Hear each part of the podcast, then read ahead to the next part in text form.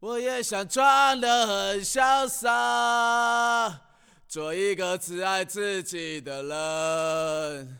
但我没办法。去你妈的良心啊！我也想过得很逍遥，想像一个人浪迹天涯，但我没办法。其实也没有那么挣扎。你的选择总是想。大家好，欢迎收听不一定阅广播，我是小马，我是阿丽。嗯，这一期小豆老师因为临时有事，所以我拉阿丽来一块录一期节目。然后我们这期节目录的是二零二三年我们看的演出的一个回顾。我们去年不是因为同样的原因，也是录了一下二零二三、二零二二年我们看的 No No No，二零二一年我们录过，二零二二年我们没有录。为什么呢？因为二零二二年我们只看了一场演出。哦，这样吗？二零二二年，对，呃，一会儿再聊这件事儿。先来这个把前面该说的说了，就欢迎大家关注我们的微信公众号，我们的微信公众号叫做不一定 FM，大家可以在上面找到乐评推送有意思一场，然后还有每期节目的歌单，也大家也可以呃。登录我们的网站不一定的全拼点 me，下面有使用泛用型播客客户端订阅我们节目的方法。哎，怎么勺子一不在？这段我好像说的不是很流利的样子，而且你讲的非常低沉，对，跟跟平时就是我有点不知道该说什么。我待会儿不重要，反正也没有人关注我们的微信公众号。对，然后就说到呃，二零二一年我们是一块录了一期关于这个看了什么演出的节目。二零二二年买了很多的票。但是全都取消了，我们只看了一场文兆节，我不知道你有没有印象？有有有。对，然后 就是因为，呃，二零二二年是疫情比较严重，然后影响我们生活也最大的一年，所以就是基本没有看演出。所以二零二三年我们看的演出非常的多。呃，先给大家汇报一下，我们大概看了有十几场演出吧。然后第一场实际上是在。二零其实是二零二三二零二二年的是二零二二年的十二月三十一号在太原看的一场这个太原的本地的乐队的三个乐队的一个拼盘，而且是免票的。呃，当时是因为这个呃本来是有一个全国的十二城的一个什么演出，叫就是呃十二城联动同步跨年，但是因为呃当时大家都在发烧。然后其实也这个疫情防控政策也不太明朗，所以那个就取消了。但是本地的乐队还在活动。那场有三个乐队，一个叫做中发白乐队，一个叫做 Five in One，一个叫做 JCP。然后这个乐这个这场演出的主题叫做再也不见二零二二，嗯，就还挺挺好的一个主题。对我记得这个，当然说实话，因为本地乐队它可能水平没有那么高，但是比我让我印象比较深的是那个。呃，有一个乐队会拿贾樟柯的呃电影去做他的 MV，我记得是中发白，对，我记得好像也是他们，中发白也是这三个乐队里面我觉得比较呃有意思的一个。然后他们他们我们这个从太原回来的时候，我还看了一下他们的网易音乐，还没有他们的号。这次我一查，发现他们已经在上面传了三首单曲了。粉丝多吗？呃，没有很多，所以太原本地的老乡可以去支持一下他们。我觉得还是呃未来可期，可以去这个听一听的。尤其如果你山西本地，可能跟他们会有一些更多的情感连接，这是这件事儿。然后后来呢，呃，二零二三年正式开始之后，我看的第一场演出实际上是二月份的，在广州的声音共和看了 Your Breath Sucks。但是因为我们后面还会再讲 Your e s Sucks，因为我们后面在北京还一块看了一场，所以这个事儿我们后面再呃一块聊。然后接下来就是我们现在听到的这首歌是也是阿丽今年的第一次看演出，对吧？是五月十六号在呃北京的月空间看的黑色收音机派对的巡演。这个巡演的名字叫做《十年一部》，然后我们现在听到的这首歌是来自黑色收音机派对的《你的故事》，是出自他们二零一九年的专辑《悲催的十八小时》。嗯，对。同时在场的还有姚伟老师啊，我们三个一起去看的。是，嗯嗯，对对，就是呃，我觉得黑色收音机派对的这个演出非常的有趣，就是他的真的都是年轻人在看，因为我后面会讲到一些年纪比较大的。呃，然后就是相对来说，呃，就是能够从那里面，比如说他的性别的比例啊、年龄的比例啊，然后他的着装啊，你可以大概看到这个乐迷画像是什么样子。然后黑色收音机派对一看就一水的都是大学生，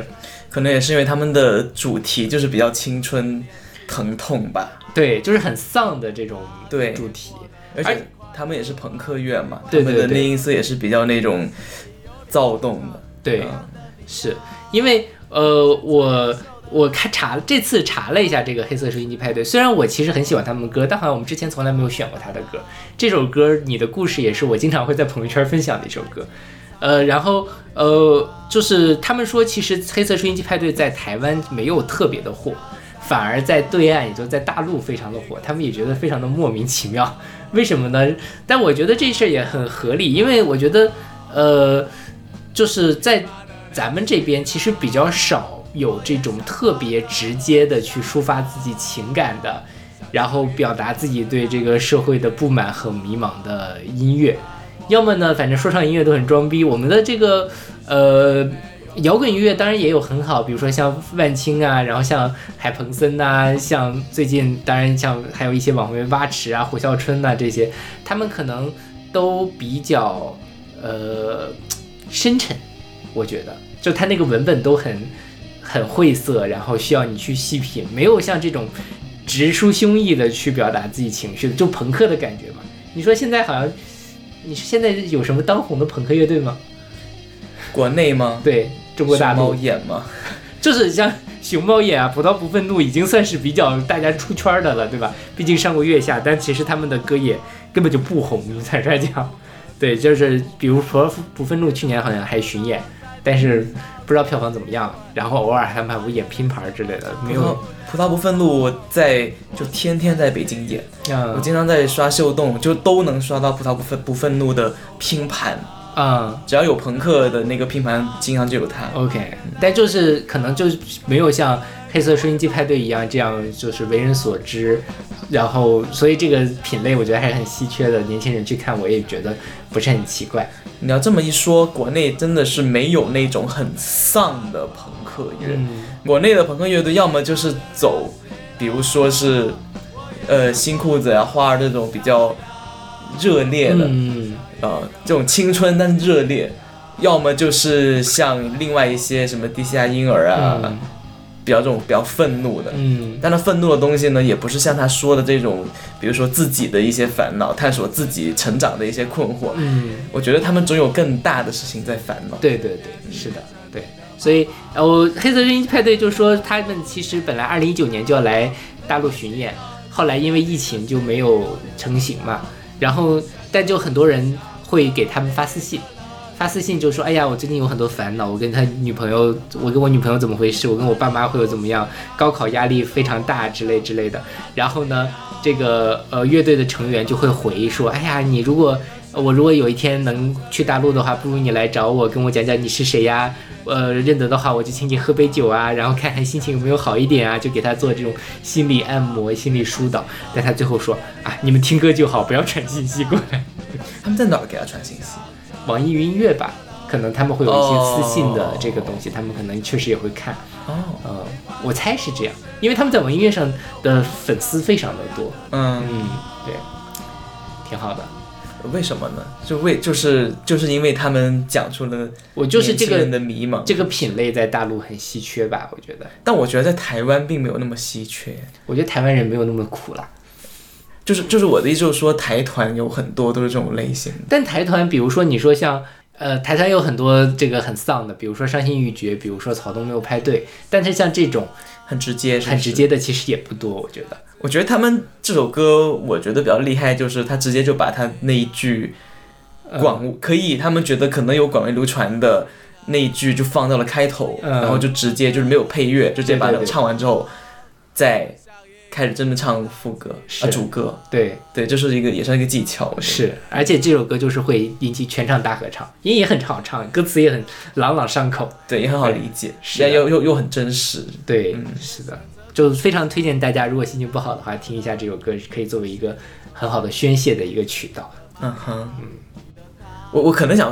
我我我我我就是觉得那个台团好像一直沉沉溺在这种，也不沉溺了，就是我觉得他们好像可以没有完全没有违和感的一直在唱这种青春疼痛的歌曲。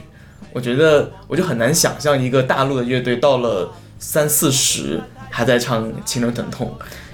但是我们今年不是看了《月下》嘛，嗯就是讲到那个康斯坦变化球的那个事情，当时不是他被人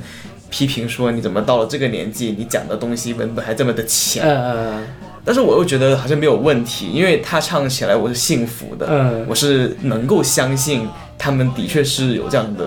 苦恼。有一些人就不相信，比如说之前在国内开巡演的某个乐队，就是五月天。呃我 我这样讲好像没事，五月天我们经常在黑五月天。就他讲我就没有那么的信，但是但是比如康斯坦，我觉得就能相信。我觉得这有一个区别啊，五月天这几年都不是青春疼痛了，我觉得他们不疼痛了。嗯，就是你说他这几年的歌，他他觉得自己特牛，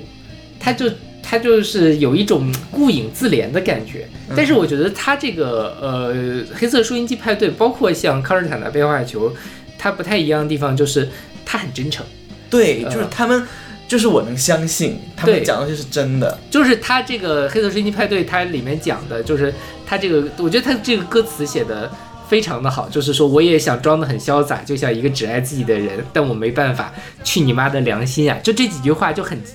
很真实的这种纠结，我觉得我不知道其他人会怎么想，但我生活中经常会有这样的纠结，就觉得啊，我什么都不想管，但最后你其实也没有办法，真的就什么都不管，你还是要顾及你身边的事情，你还是要顾及到呃那些对你有期待的人，你还是有些事情想要做好。对，但是他他后面又讲说，我也想过得很逍遥，想一个人浪迹天涯，但我没办法，其实也没有那么挣扎，嗯，就是说，其实也你早就知道我不可能浪迹天涯，早早知道我不会辞职，但是呢，我每天还是要说一说，每天就是就有那种遥远的想象，五月天写不出这样的东西啊，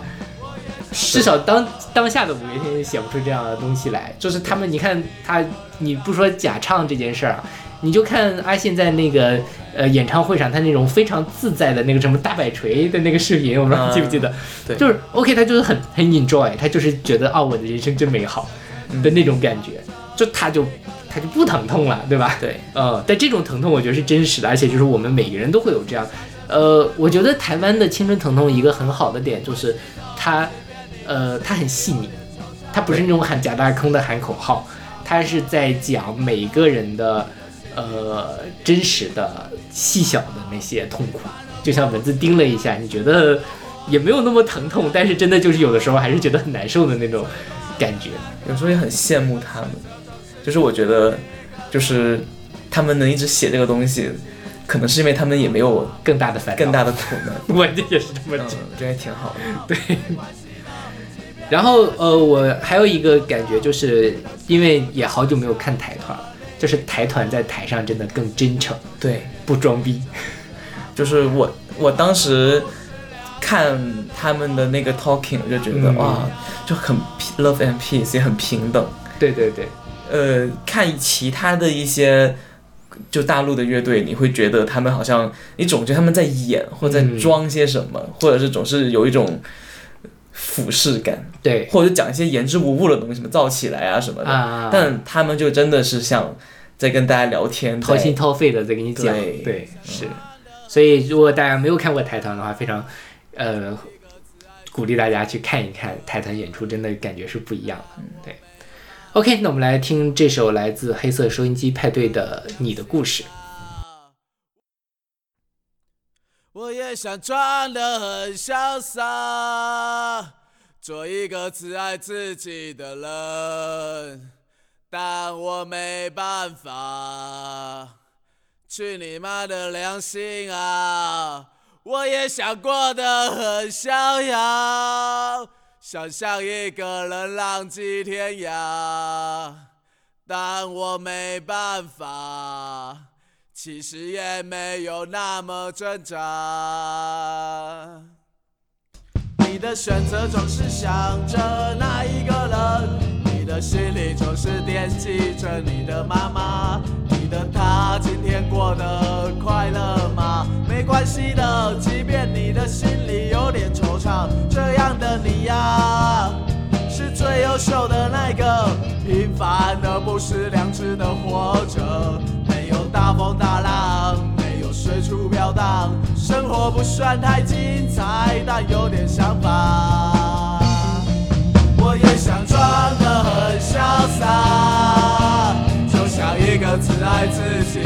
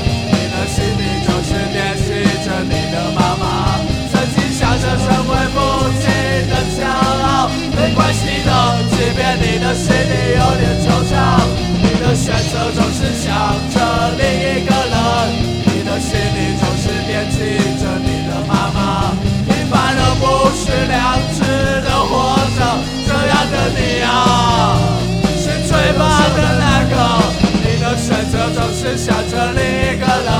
你的心里总是惦记着你的妈妈。曾经想着成为父亲的骄傲，没关系的，即便你的心里有点惆怅。你的选择总是想着另一个人，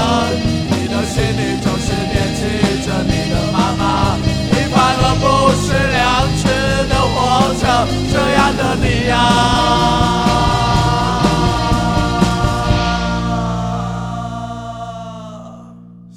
优秀的那个。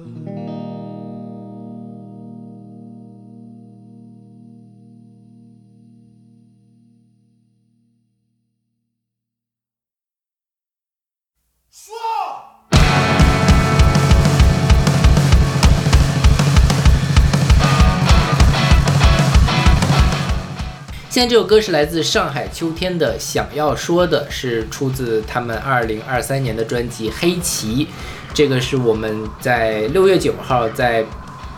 东市 Omni Club 看的一场演出，然后这场演出的呃主题就是他们这张新专辑的《黑旗》的巡演。对，这个这个演出场地非常的有意思，它其实是在半地下，对，对吧？嗯，而且看起来非常的，就像是一个排练的地方，因为它到处就是外面就是空的，然后中间一个角落里面有一个很小的演出舞台。对，然后中间还有个大柱子。对 对，那个那个演出场地还挺挺有意思的。对，但就是坦率讲，我觉得这个演出场地不好，嗯 就它很地下，但它不适合办这么多人的演出。嗯，我觉得它有点太，呃，人一多了，你就觉得那个场地很拥挤，然后你就看不见前面发生什么了。啊、嗯但是呢，它这种很粗糙的场地，配上他这张，他这种很很有劲儿的、很很有能量的，然后也有一点地下气质的音乐也是合适的。其实，对，就是你有一种穿越到了当初那种九十年代、零零年代的，在那种真正的所谓的地下音乐场景的那种感觉。嗯对然后呃，刚才说这个呃听众的画像嘛，然后上海秋天这场的画像呢，就觉得是一帮呃知识分子亚逼的感觉。哦这样吗？我没有这个印象。我我觉得是，男生稍微多一点，是然后大家打扮的呢，有那种很亚的，也有那种下了班儿从国贸下了班儿顺道过来的那种时、时尚青年的感觉。对，然后上海秋天是一个呃外国人跟中国人一块儿合作的一个中国乐队，他们对自己的定义也是一个中国乐队，然后他们的呃这个乐手，他们的主唱的中文也都非常的好。呃，然后呃，而且他们的现场非常的厉害，技术很强。我觉得你应该有很多要说的，因为你应该是非常喜欢这场演出的。其实要说的也没有那么多，因为我觉得有很多东西非常难以很难以我现在的表达能力去表达出来。呃，这的确是我今年看过我最喜欢的演出。虽然我们今年后面看了非常多，其实还算比较大牌的一些音乐人，但是这一场是我看的最最投入的。呃，我想了一想，可能是因为这场演出很 emo，我觉得就是很很情绪化。这张专辑我觉得本身就挺情绪化、挺私人的。呃，我之前也听了一些上海秋天之前的歌，他们其实也是玩树摇嘛，嗯，对，但他们之前感觉就还比较 chill，没有那么的沉重。但这一张我就真的是觉得他很 emo，我有甚至有种觉得他们过得不太好的感觉。是过得不太好，因为他巡演还没有完全结束的时候，就说他们要休团。对。对，他这一张专辑的风格应该是有点像他数学摇滚，加上一个叫做 Mid West emo，嗯。呃，这个风格是当年呃 emo 引擎运河乐的在九十年代的雏形。对，这个音乐的特色听起来就是特别的那种，也是像说的那种青春疼痛的感觉，但是那种美式青春疼痛。嗯然后这种疼痛感，我觉得就是他用这种特别干脆的吉他音色，还有树树树摇非常标志性那种顿挫的吉他的 riff，表现的非常好，情绪张力非常强。所以我现场看的时候，我就觉得投入代入感很强。嗯哼，有可能是因为这种风格本来就非常对我的胃口，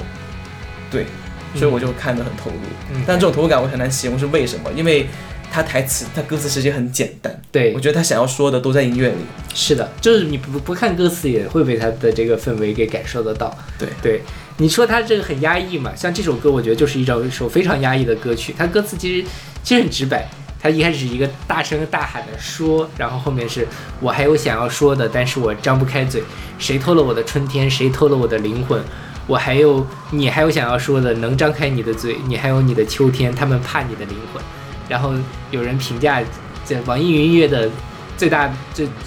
这个最高的一条评价就是上海秋天被困在去年的上海春天里。嗯，这是呃今这是今二零二三年的评论。对，所以因为是今年发的新专辑嘛，嗯，对对对。所以你能想到你。当你没有听到这一层的时候，你可能会有一些情绪；当你听到了这一层之后，你可能会有更多的情绪。我相信，如果大家想到这个，肯定你会跟这首歌产生共鸣。嗯，哪怕你其实没有听到它的歌词是什么。对我觉得上海秋天是一个，因为那些事情嘛，那些呃在上海发生的事情，然后我那段时间就非常经常去听上海秋天的歌，嗯包括他们一开始有一个什么。呃，他们前面有一首一张专辑叫《新时代共享未来》，然后有一张专辑叫做《加革命》，就是他很多的呃这种东西，其实虽然他是一个有老外的乐队，但是我觉得他这种外宾视角更好的切到了这个城市正在发生的一个事情。这个东西可能是被我们忽略掉，或者说我们已经非常熟悉，像空气一样包裹着我们，但是他能够把这个东西提炼出来，然后把它放到音乐里，这是他们非常厉害的地方。对。其实我在看音看他们演出的时候，我当时还虽然我被他音乐的那种情绪宣泄的感觉，我我也是被带进去了，但是我其实当时觉得那个主唱的状态挺好的，嗯。就是我觉得他还可以春春春光满面的在那儿唱，然后还会下台，然后跟大家互动。互动，对对对，我当时觉得说，这个歌听起来这么的，他们的音乐听起来这么的压抑，那么难过，为什么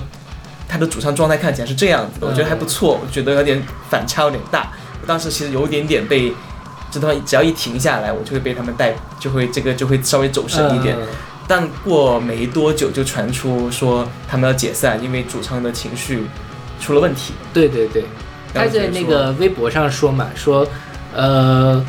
过去的一年是我生命中最奇妙的一年。我在演奏和录制音乐的同时环游世界，虽然我并不富有，但我已经达到了可以靠我最喜欢的事情音乐来谋生的程度。但是最近我的精神状态真的很复杂，我不知道这是否只是悲伤，还是有更深的根源。许多个人的选择让我每天醒来时都感到不安。上台表演是一场持久战，每次谢幕后都接近一次濒死的体验。所以他说，呃，会停止所有跟上海秋天有关的活动，直到找到平静的状态。也许是一三个月，也许是两年，或者是永远。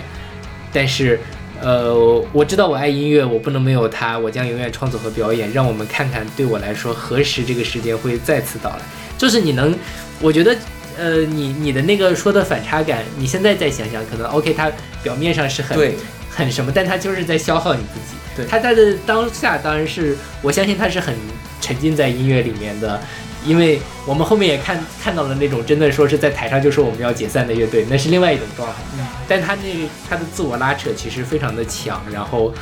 嗯，你看到他后面就知道，他做出这样的音乐，他其实背后背负了多大的痛苦。对，他他不一定是做音乐痛苦，而是他的音乐和他的生活之间的那种张力，让他感觉到痛苦。嗯，我觉得这也是，呃，今年以来，就二零呃不是去年二零二三年以来，我或者说我身边很多人的一个状态，就是大家的生活都是在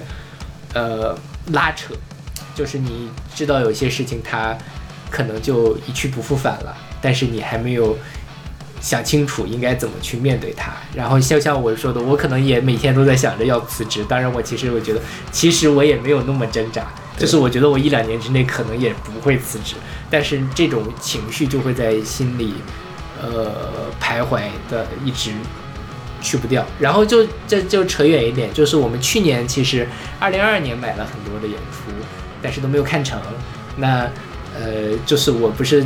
我算这个北京地区 Code A 的粉头嘛，但是我买了两场 Code A 的票都没有演成，包括他们本来还要来北京巡演，但好像最后就就这站就就根本就没有开票，就因为觉得当时环境根本就来不了，来了北京就走不了的这种状态。然后他们呃，二零二三年年底发了一张新专辑，我就一直不太敢听。我觉得这事儿也很复杂，因为他们二三年的时候，二三年年初的时候，Code 主唱还给我。呃，发微信，他就说他做音乐也很，呃，也迷茫吧，就是觉得做了很多音乐也没有什么人有反应，他就觉得做的专辑很累，要不要，要不要去发发单曲？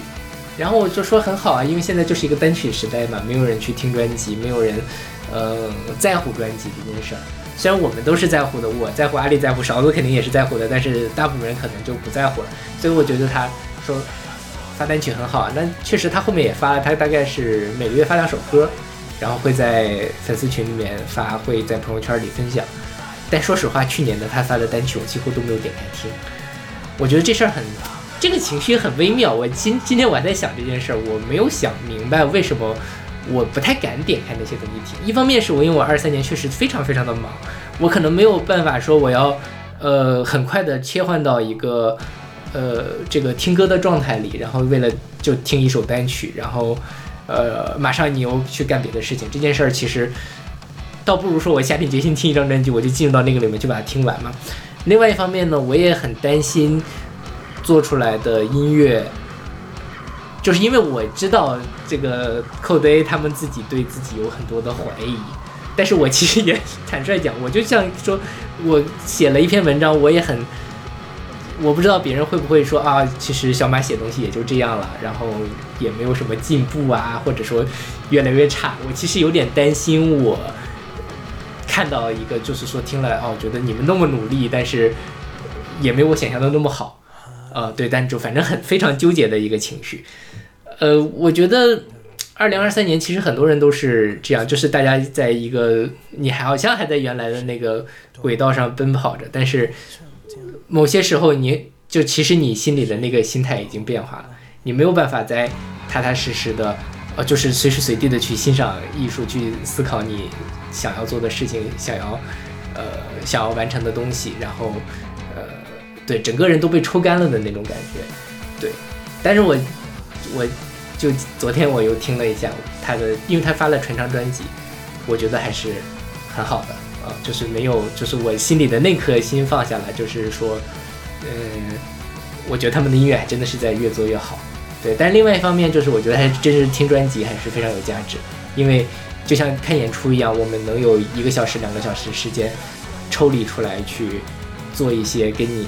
日常轨道不一样的事情，然后你在那个时候就是完全沉浸其中的，你不用再思考那些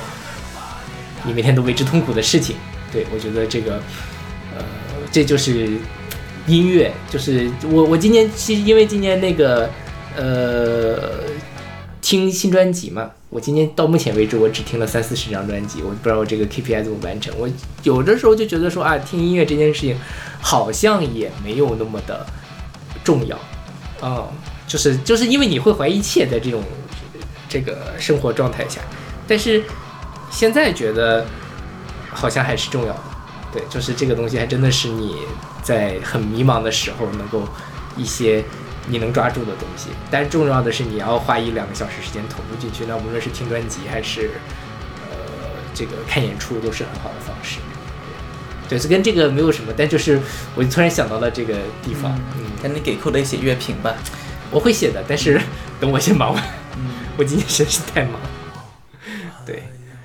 是。然后我我说回上海秋天，我还真的是呃希望我还能够看到他们。重聚，然后什么？当然了，我如果他们不重聚，大家还是精神状态比较要紧。对，我觉得真的是，就是以前会觉得，呃，哎，我好像是不是在哪说过这个话？就是以前觉得说某某人退隐乐坛了，某某人呃不再这个唱歌了，不再创作了，不再演戏了，很可惜。我现在觉得可能也挺好的，他们想得开，想开了，就是就是现在这个状态下，大家做点自己。开心的事情，大家快快乐乐的活下去，这件事儿可能更重要。嗯，对。OK，那我们来听这首来自上海秋天的《想要说的》。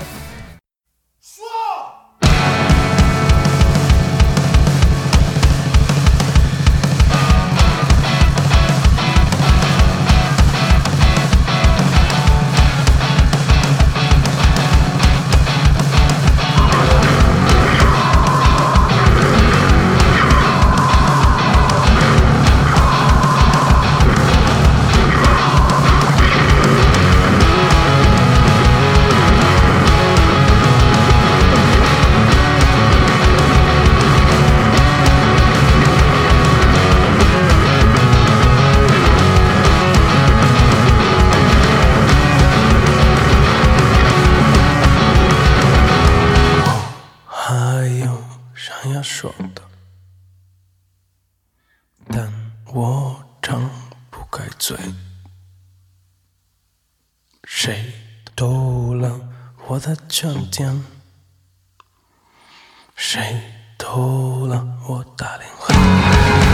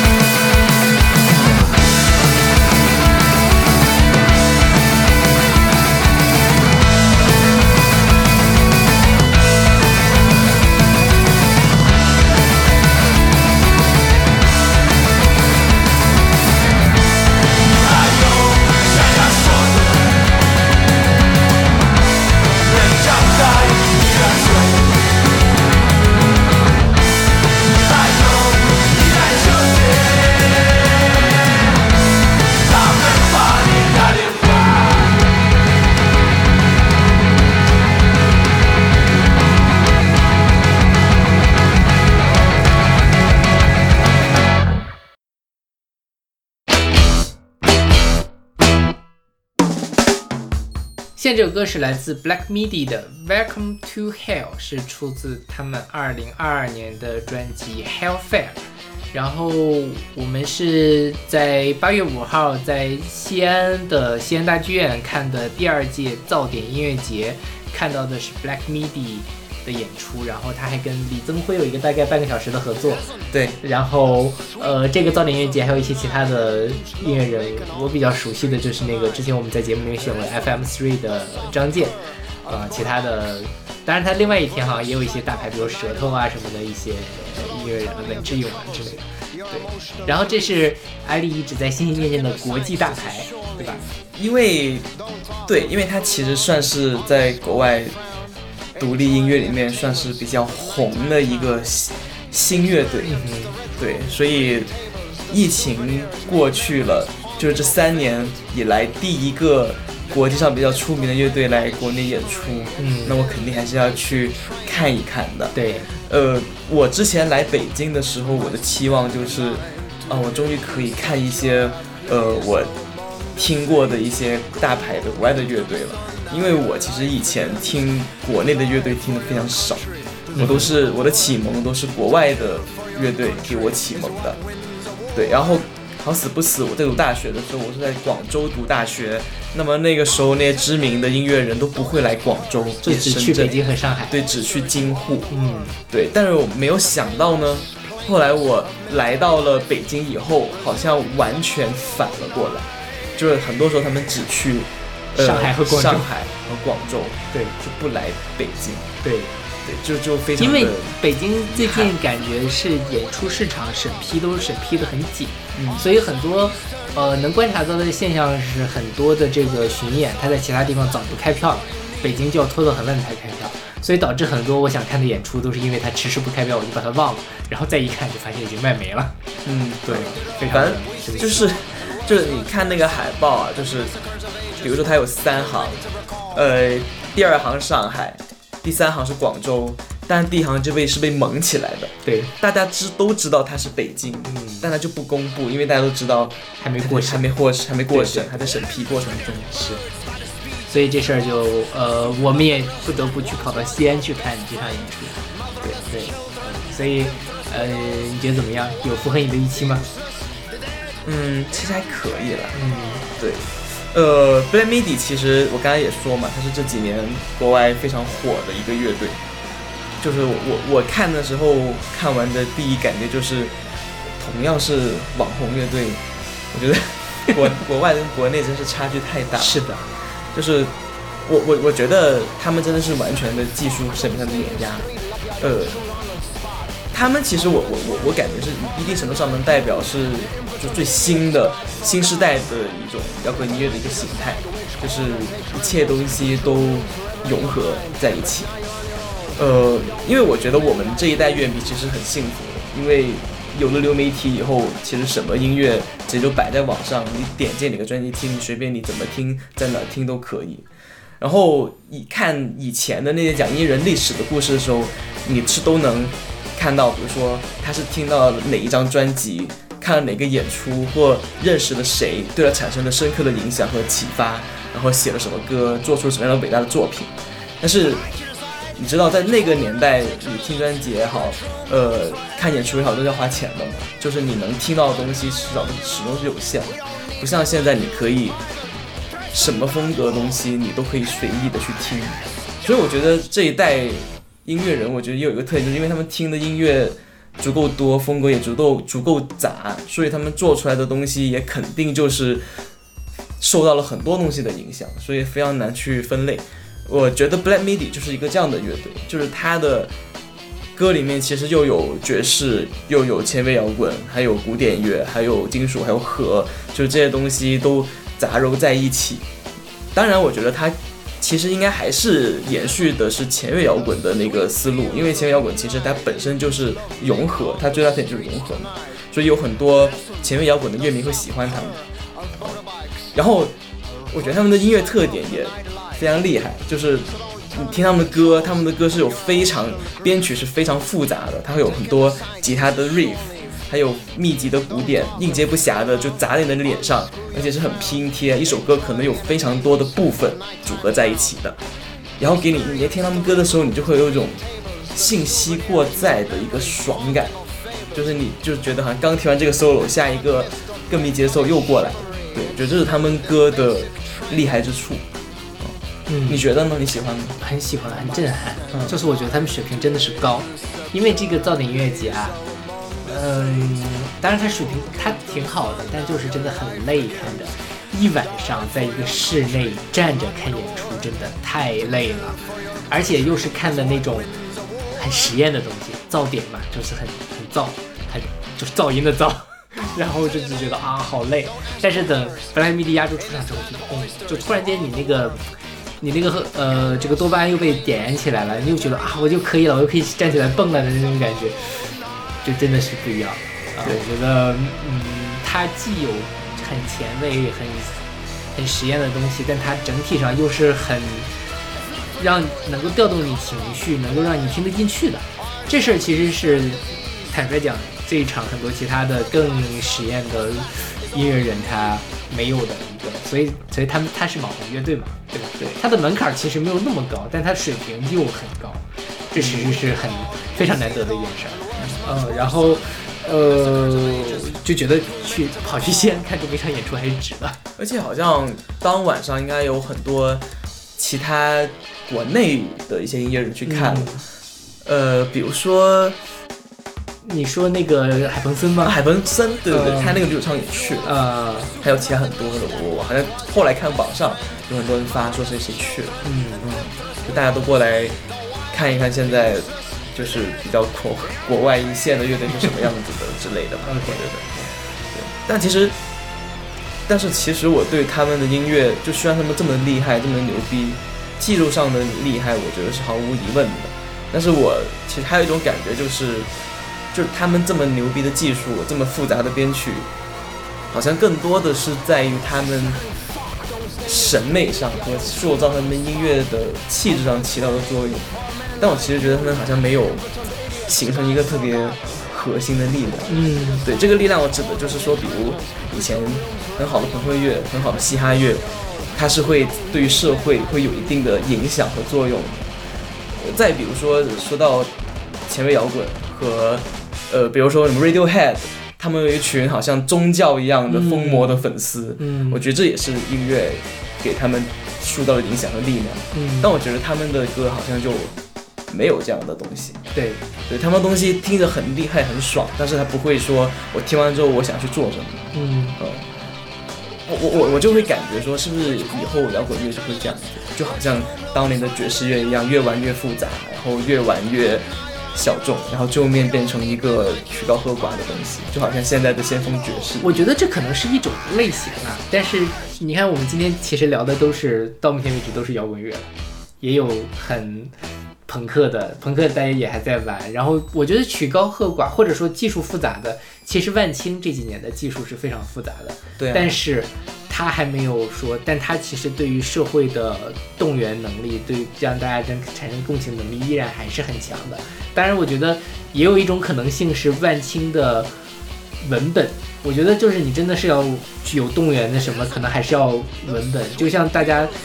喜欢 Radiohead 最早都是通过 Creep，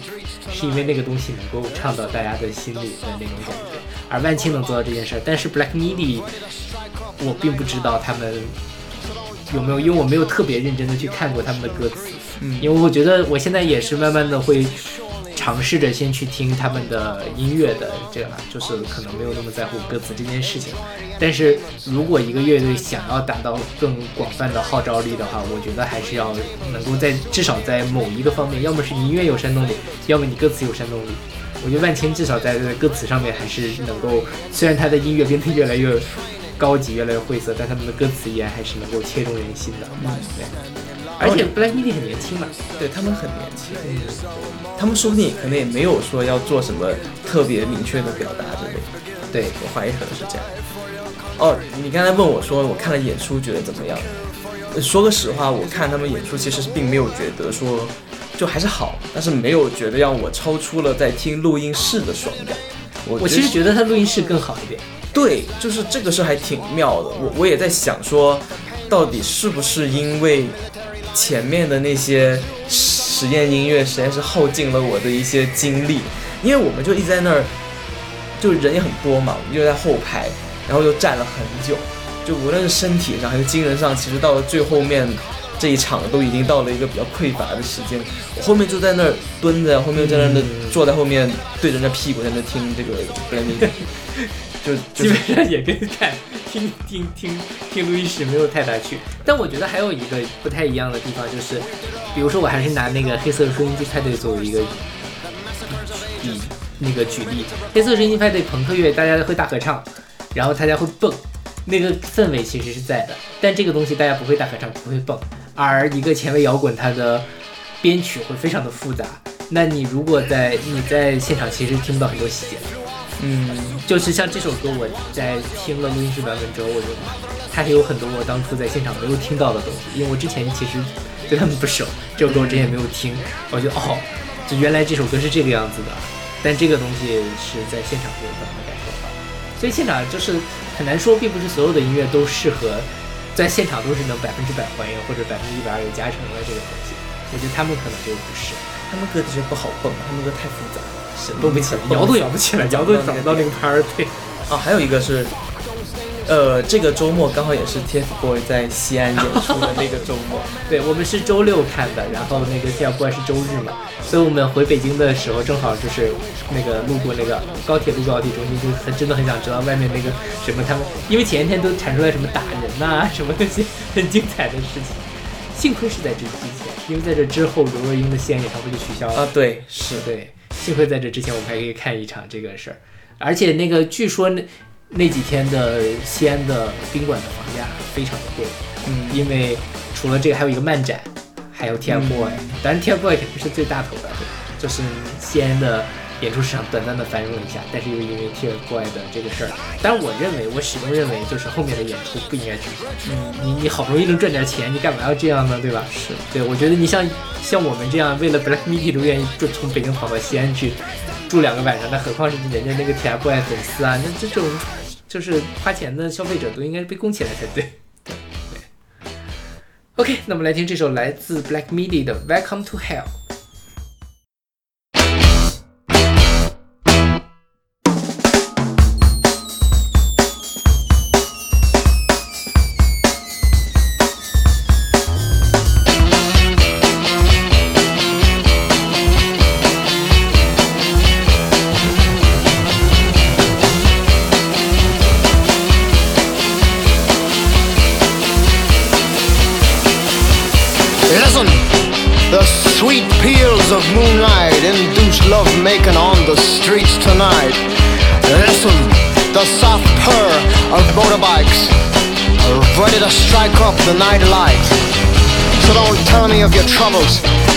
Emotional grief.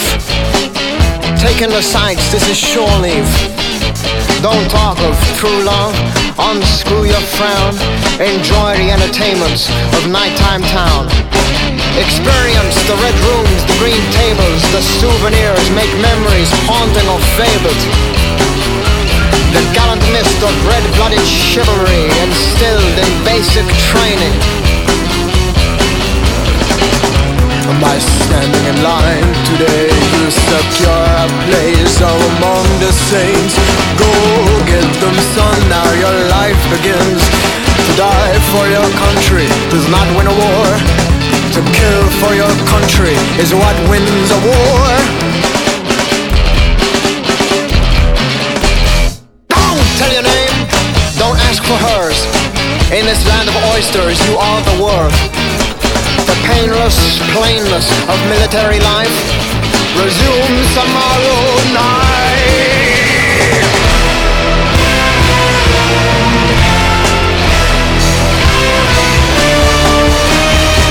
If not for you, it would have been cholera, malaria, or some eastern disease. Forget about it, son. A slap is all you need.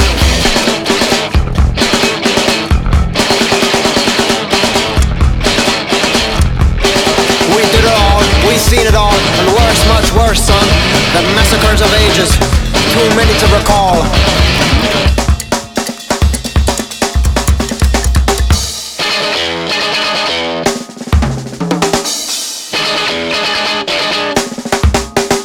Limbs rendered birds by the speed they flew off. A soup nothingness that once was your best friend Motherless children and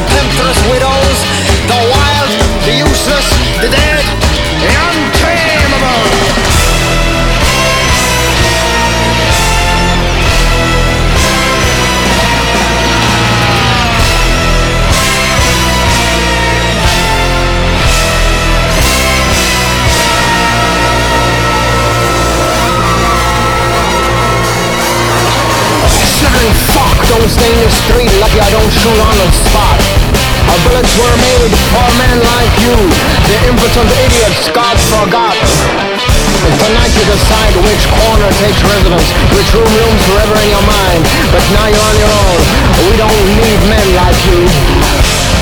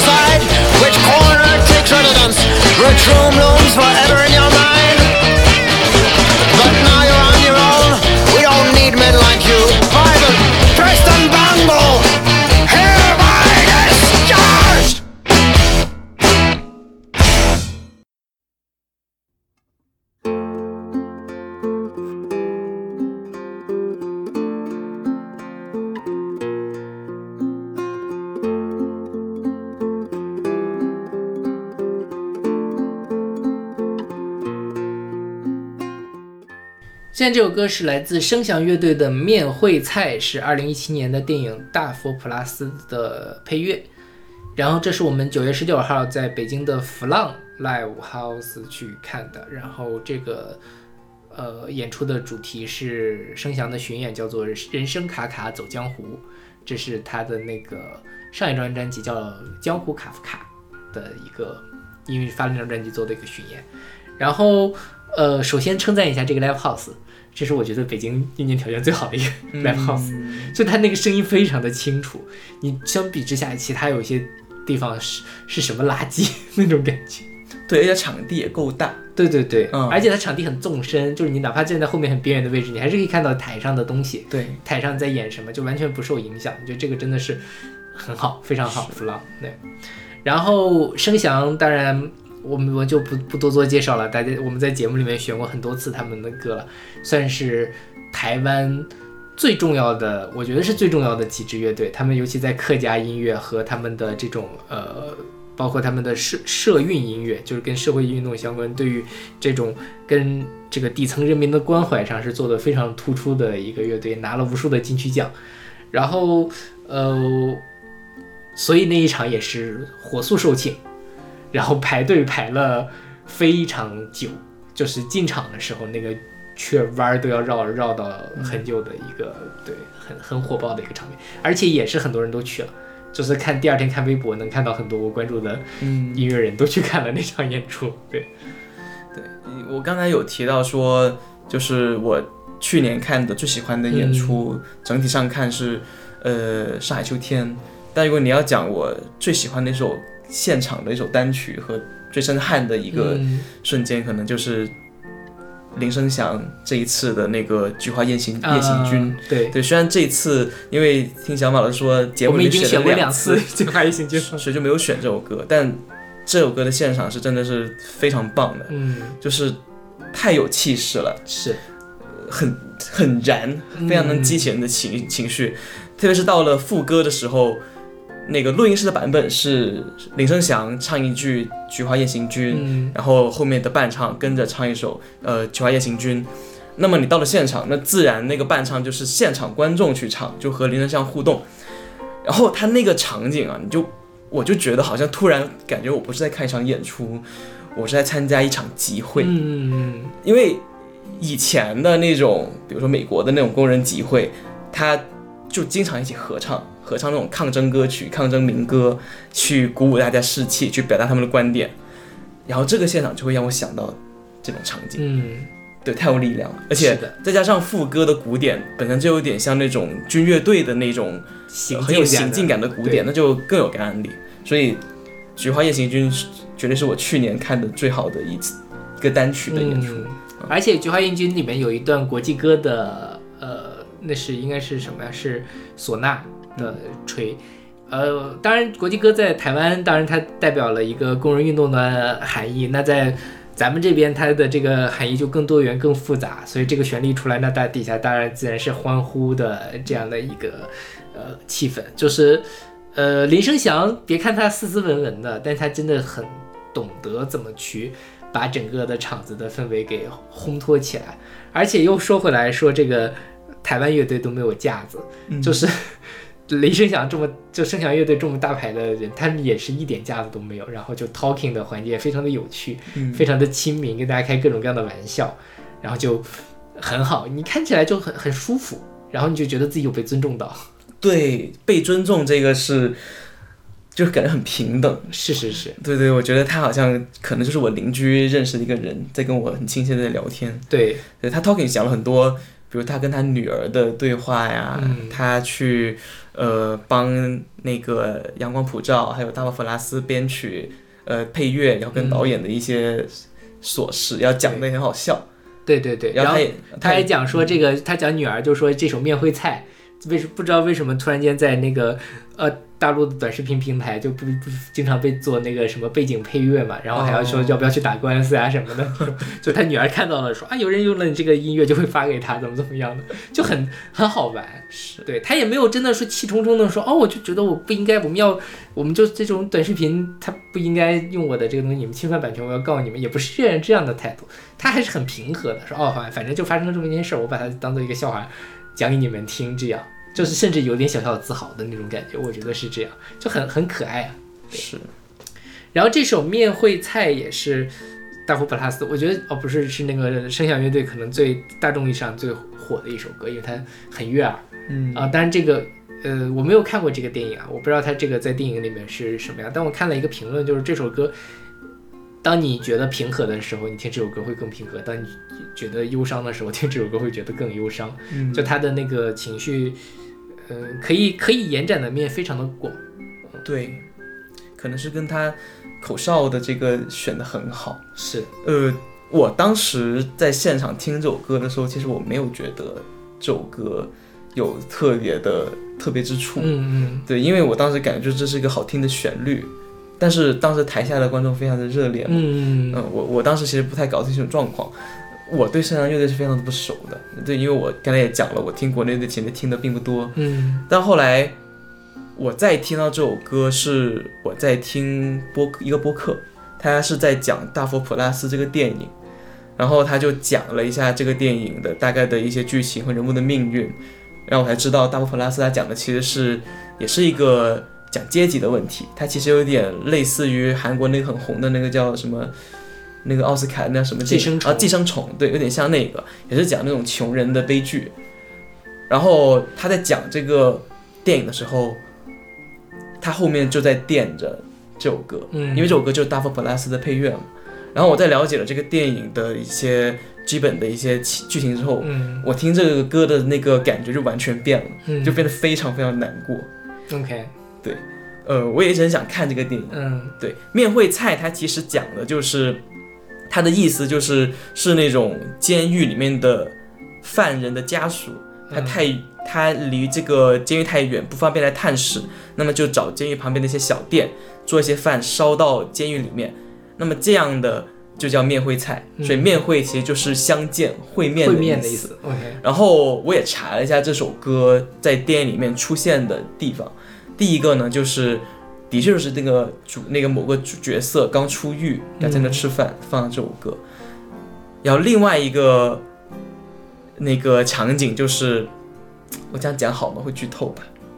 嗯大家如果不想剧透，可以往后跳两分钟。就是里面的某一个角色死了，嗯对，他的那个镜头就慢慢慢慢的从那个稻田转向他的尸体，也是在播这首歌。嗯所以就我觉得肯定是非常合适的，嗯我都能想象到那个场景。嗯对，所以到时候可以，我一定会再把这个电影好好看一遍。OK 嗯，因为呃，但他他在这个演出的时候也讲了他给大佛普拉斯配乐的一些轶事啊，什么把他给拉过去，怎么就就开始。然后找了一些临时凑了一些乐手啊，什么什么，让他还开玩笑说：“哎，你们你们都看过吧？”他说：“啊，那没有公映，你们在哪看的呀？”对 对 对。但这个东西你就觉得是很很善意的玩，它背后其实蕴藏着很多我们可以会心一笑的东西出来，对吧？他并没有说啊，你们看盗版，你们不道德，不是这个意思。对，对，就是就是很好，我觉得是大家都能理解彼此的处境，然后也愿意给彼此一些关照的那种感觉，就是就挺好的。是，就是，呃，我我我觉得声翔的演出真的是今年我看到的水平最高的一场，嗯也是我很喜欢了，但是就真的是综合水平上，呃，但比 Black Midi 也很高，但是我觉得就是声翔肯定更纯熟一点，嗯，他们毕竟活跃了这么多年，各种东西都是信手拈来的那种，对，所以如果还有机会来的话，如果还有机会来北京，我还会去看。对，嗯，是。OK，那我们来听这首来自声响乐队的《面会菜》。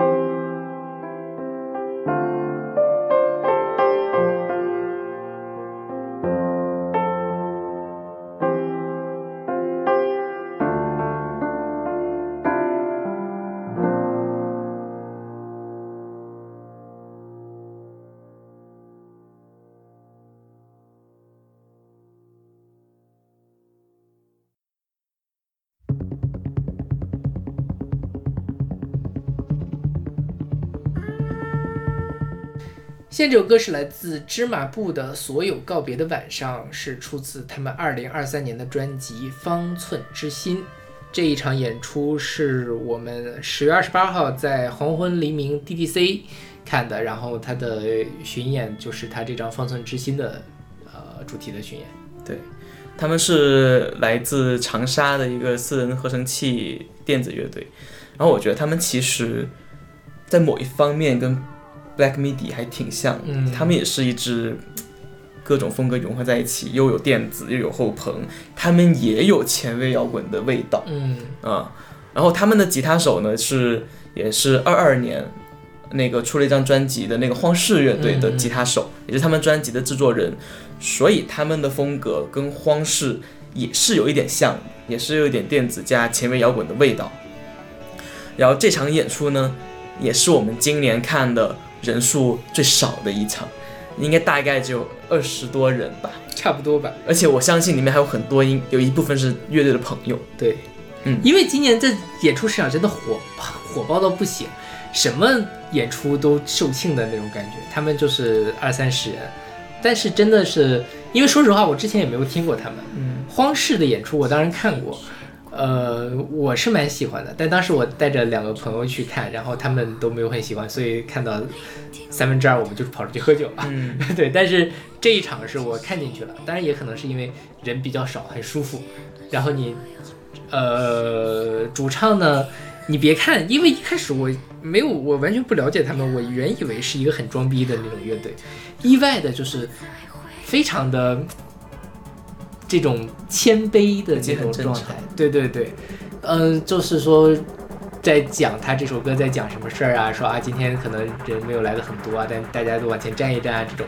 就就很好，然后就舒服，很舒服，而且他们的这个合成器真的挺吸引人的，嗯，呃，整个的花活其实也蛮多的，然后但又没有太破坏到它的主题？然后呃，我其实更喜欢他早期的作品，因为他嗯这一张专辑是今年新去年新发的嘛。但这张专辑，尤其那个最火的那首《疏远》，嗯我是真的不喜欢你。是不是喜欢中间那道俄文？是吗？是我我我有点搞不懂他们在干嘛。当然，我后来我没有认真的看歌词，也许我因为那个书媛讲的是他他他他奶奶的事情，嗯他可能就在讲纪念他奶奶啊怎么怎么样，可能他奶奶有这样的经历。但是在我看来，那个段至少我在现场听的他的时候，他非常的。刻板印象的那种讨巧的感觉，就是类似于朴树在他的上一张专辑里面会加一点俄文的那种呃东西。你觉得他好像要搞一些白桦林这种俄式忧伤，但是最后就变成了一种很陈词滥调式的做音乐比较投机取巧的一个方法。嗯，但是我不知道啊，也许我再听一听那个，因为勺子把那这个，他把芝麻布排得很高，说不定我们年终榜还会再聊。那如果聊的话，可能会选《树园》那首歌。嗯也许那首我会再认真听一听，我会喜欢。但他早期的歌就那种古灵精怪的，然后又没有他后面这种特别有戏剧张力，然后上上下下像坐过山过山车一样的那种，让人听着有点累的这种感觉，我会更喜欢。他说实话，他的音乐的段落太多了。他一首歌可能有八九个段落，然后这个一会儿干这个，一会儿干那个，就是听着说实话有点累。这是我对他们稍微有一点不太满意的地方，但是整体上我还是觉得我非常喜欢他们，是很惊喜的一个乐队。其实你刚才讲的那些，比如说它段落很强啊，整个首歌大起大落啊，呃，包括你刚才讲那个俄文那一段，其实我都还蛮喜欢的。OK，对，就是这张专辑它也是编曲编得非常复杂。嗯，对，一个就像你刚才说的，它段落设计非常复杂，它整张专辑里面大部分的歌它都不是那种什么 A B A B，就是什么主歌加副歌，可能再加一段 bridge bridge 的设计，它会把它一首歌设计成几个不同的段落连接在一起。有时候即使人声旋律，它可能是主副歌的结构，但是它的编曲绝对会拉开特前后拉开特别大的差距。比如这首歌，我们选的这首歌其实就是这样子的。然后你在听的时候，我就觉得永远都不会缺乏惊喜感。我就觉得，OK，我从这个世界突然到另外一个世界，我觉得啊，好，非常的刺激。而且那种创作的角度上来讲，你要知道，你这样相当于一首歌写了三首，对吧？因为我一般我们一般编曲，我们就是比如说一开始是比较安静的，然后到了副歌我就升起来一点，然后你第二段主歌副歌不过就是前面那一段再加了别的乐器而已，但是你要去思考，你这首歌里面你把这几个段落怎么连接在一起，这这个的那个创作创作的密度是非常大的，所以我就很很佩服他，嗯，非常的耗尽心思，而且这也证明他就是做音乐的时候他玩的心态很重，对，就是我这也是我很喜欢的地方，嗯，然后第二就是它的和声设计也非常的华丽，你找不到那种非常平庸的什么嗯卡农和弦这种、这种东西，你永远都是特别飞的，甚至我觉得都有点太炫技了，虽然听的是很爽，我同意，我就这就是我为什么有一点不喜欢，我觉得他们太炫技，嗯他们的这种东西，他没有真正。他的表达并没有到我这里，嗯我会觉得很累。你在干嘛？你想让我听到什么？然后他爽吧，他又没有 Black Midi 那么爽，他就一会儿，他就真的像坐坐过山车一样。如果我状态好的话，OK，我也许能听得挺开心的。如果我是累一点，我觉得头疼。我我觉得就是音乐人玩嗨了，我觉得他就是嗨了，他就是就是我想说啊，我加这肯定很好，我加这肯定很好，他其实就他相对来讲就不会那么照顾听众的听觉，嗯他就只顾自己玩的开心。但我觉得还好的因地方在于就是说，因为它一切都很复杂，一切都很华丽，我觉得这个是合理的，它并不是没有逻辑的嗯，花里胡哨的东西，它不是它并不是我要故作深沉，我相信他做这些东西，他都是经过思考的，嗯。嗯，所以都是为了音乐，所以我能接受，是。嗯。然后说到这个，我想到了一个我们今天今天没有选的呃乐队，火星电台，对，我们也去看了，也是在这这黄昏黎明 BBC，就他们也有一点，他们不是火星电台从二人组变成了五人组嘛，然后加了非常厉害的鼓，非常厉害的键盘，非常厉害的，哎，还有一个人是干嘛的来着？吹吹的是还是干嘛？忘了，还是加了一个又加了一把吉他，怎么回事？反正就是贝斯吧，啊，对对对，加了一个贝斯，呃，好听是好听，但就是也是有点玩心过重。嗯我觉得在这方面，就是他们没有真正把自己打磨的好说，因为之前反正火星电台就是一个呃电子拔乐的这种感觉，好旋律写的很好，然后呃编曲编的也很细致，但是他们摇滚进来了之后，每个人都很厉害，但是你反而凑在一块儿，我不太清楚他们在干嘛的那种感觉。上月下，他们上月下那种感觉会更明显一点。对对，因为他现场其实他因为上月下都是用一种很复杂的方式去唱拔乐歌，但他们在现场还是演了一些他们新专辑，我觉得写的还是不错的一些歌曲。对，我觉得跟看他们有点像，但是这两个比起来，我觉得这个中巴布会更，嗯、相对来说更完整一点。我会我会更喜欢这一场演出。嗯，对，当然回音电台也很好啊。反反正我是觉得，有时候还觉得挺可惜的，因为你都说了，现在演出上演出市场这么的火热，然后也诞当然诞生了很多网红乐队，但是有一些演出为什么那么多人看，我是真的不是很理解。你像今去年我是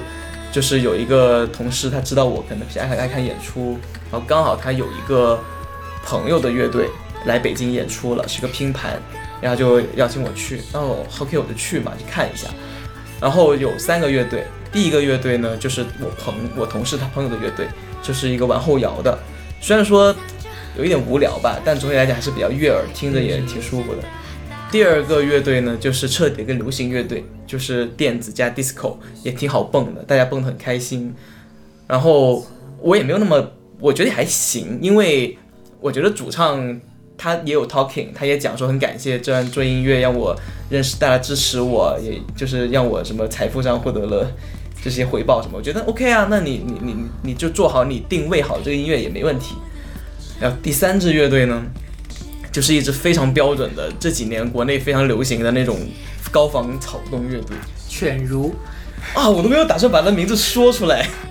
无所谓啊，又不是你同事的朋友的乐队，我知道，但就是说不定有犬儒的粉丝呢。无所谓，我们太就是我我我我不喜，我非常不喜欢他们。嗯就其实我一开始听的时候，我还觉得说，呃，他们的编曲还挺挺激烈的，还挺猛的。呃，特别是前面那几些都软趴趴的，我觉得还不错。但越听后面我就越觉得不对劲，就是我觉得他们太空洞吗，还是怎么样？嗯反正我觉得都特别，而且主唱特别装在那个舞台上面，你整个整个就感觉非常的非常的奇怪，嗯，对，反正就不好听，不好。然后，但是台上的那个观众非常热烈，很多还是专门为他们来的。嗯，然后后面后来我还发现，就是他们在北京后来还有两场演出都卖光了，专场专场对都卖光了。我就想说，啊，现在的演出市场，就只要学草东就能就能获得那么多粉丝吗？可能是然后我也在思之前我还在想问题，就是想一个问题，就是说为什么最近国内那么多人在学草东？因为明明就是你像万青先去台湾影响了草东，然后从而再过来反哺我们国内独立音乐市场，但其实没有多少个人去在形式上学草东呃万青的，但是大家很多人在学草东。因为草东好学啊，对，草东真的很好学，就只要你并不是说草东水平低，但是呢，你做到草东的五六分的像，其实比较容易的。就反正你只要你主歌唱的低沉一点，安静一点，你副歌突然猛起来，然后你高个八度唱，就是草对对对，是。对，就是太好，还是太好学了。嗯，但草东今年专辑还是很好的，我们没有说是草东水平不好，是这些网红乐队高仿草东做的太差。没有，而且草东本身的精华也不在于就是说他编的有多好啊，他精华是嗯代表说出了一些时代年轻人而且他其实编的细致，我觉得就是说你编的你你你本身水平得够，你比如说这个你不是说唱高八度，你鼓激烈一点，你就是草东。草东他尤其他这一张专辑的编曲是花了很大心思的，嗯，但这些细致的东西呢，你可能平时不会注意到，但是你把它跟犬儒摆在一块儿，哦，你就能知道草东厉害在哪儿了。而且我觉得新专辑的现场肯定很棒，是，对他的那个编的那么的燥，反正就是只我看到这支乐队，他就整场都在讲类似的台歌词，在讲说我很屌，我很牛逼，但你们都不理解我，你们都很逊，大概就在讲这用完些，说唱。很像 hip hop，对，对，然后就说到这儿，再汇报一下，我们今年有一些歌，我们今年今天没有选的，呃，有我我是自己去济南看了一场毛果酱，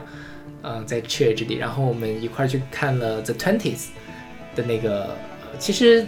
还不错，但是我觉得没有他第一张专辑好听。今年他的那个新专辑，我觉得，呃，对，没有上一张好。呃，这 Twenties 大概也是二二一二一年还是二二年我们买过，但也是取消了的一个一场，然后是在 School 吧，我记得。对，对对对，school 真的好挤啊！而且还有小孩在那跑对，我觉得你给小孩戴个耳塞吧，这么大的音量，也保护一下。是，然后还看了那个公公公和 OT ONI 的，呃，这个公公公加 OT ONI 了，对对对的联合巡演。其实公公我还蛮喜欢的，我觉得那场看的也不错。OT ONI 呢有点看不懂，但是因为 OT ONI 今年一定会我们今年年终榜，我们会在那个时候，我跟嫂子再讲一下那个，可以可以详聊，很 有意 很有意思的现场，就有点很视觉系。就有点搞不懂他在干嘛。因为 OT ONI 的录音室专辑我是很喜欢的，嗯，但是我完全进去了之后，我不知道哦，这是 O T O 那吗？这是不是另外一个嘉宾？因为跟完全跟我在 C 就是那个录音室听到的东西不一样。后来才结束了，哦，然后公公上来，我就哦，原来这是 O T O 那，因为我们去的也稍微有一点晚，就是没有看到他开场的那个环节，反正蛮有趣的啦。那那个，而且公公跟加 T O 那两个人拼在一块儿，这个组合也是蛮有意思的。对，而且呃，而且我就是看了这场演出之后，我是真的觉得就是认识到了耳塞的重要性。就是我真的，如果大家有爱看演出的话，我非常建议就是说，你看现场建议戴上耳塞，一是保护你的听力，就是你毕竟是这么长时间的，一百分贝左右的，对对。多少都会伤你的听力。我有一个师弟去看了一场演出，看的是谁呀、看的是那个一个一个，反正也是个最近的三个字的，跟海鹏森有点像的一个乐队，我忘了叫啥。然后他回来就那个耳朵疼，然后就去校医院诊断急性耳聋哇 啊，，但他没有真的聋啊，但他就是疼，就是看完演出以后嘛？对，然后过了大概大半个星期才好。对，我觉得就不要拿自己的身体去任性。对，而且到一定到了你一定年纪以后，我觉得还挺重要的。然后第二就是戴耳塞，绝对不会降低你看演出的质量，你反而你把一些非常大的低频和一些刺耳的高频过滤掉以后，你听的声音其实更清晰。对对对，你能听到更多的细节。对，所以我就不会，就反而提高了你看演出的质量。对，所以我觉得我也从今年开始贯彻我的戴看演出戴耳塞的虽然这个。每次都会买一副新的，经常会忘。不会啦，我书包里会放着。然后那个 OTO 那是我第一次我想主动的戴上耳塞听的，因为它那个高频实在是太高了，对，有点扎耳朵。但是你戴上了之后觉得哦还是不错的，嗯，虽然还是有点搞不懂他在干嘛。还挺有意，很很很猎奇，我觉得。是的，对。本来呢，我们是打算只录一期节目的，然后，呃，这几个星期我跟勺子都特别的忙，呃，我们这个节目大概是因为我们通常我会周四晚上发节目，但是这期节目是我周三晚上才开始录的，然后今天是周四，呃，勺子最近说他周末要，他前两天他这两天要出差，然后我这周也在准备各种其他的东西，然后阿丽也在那个呃，他他周末要出去玩，所以哎，不是，你不能这样讲，这个也是，就是也就是他有和好朋友来北京，所以就要那个来来陪朋友，所以呢，我们临时决定把这期节目呃剪成两期，所以我现在临时来补一个结束语，对。然后在解补结束语之前，我刚才在剪节目，突然想起来一件事儿，刚才不是说我师弟那个呃听了演出，然后急性耳聋吗？我突然想起来，他看的是谁？他看的是丢莱卡的演出，丢莱卡的音量有那么大吗？我就听应该挺大的。但我没有看过丢莱卡，我也没有喜欢丢莱卡，我也不会去看他。我看他们录音室好像没有觉得他们是一个很燥的乐队。那也有可能是我这个师弟真的平之前不怎么看乐队，嗯不怎么看演出，他之前没有经受过这样的磨练，对，所以就我跟他讲剪的时候，突然想起来了。对，总总之这就是一个非常仓促的 ending。然后我们我下一期我会再额外补两首歌送给大家，我们下期节目再见。嗯，再见。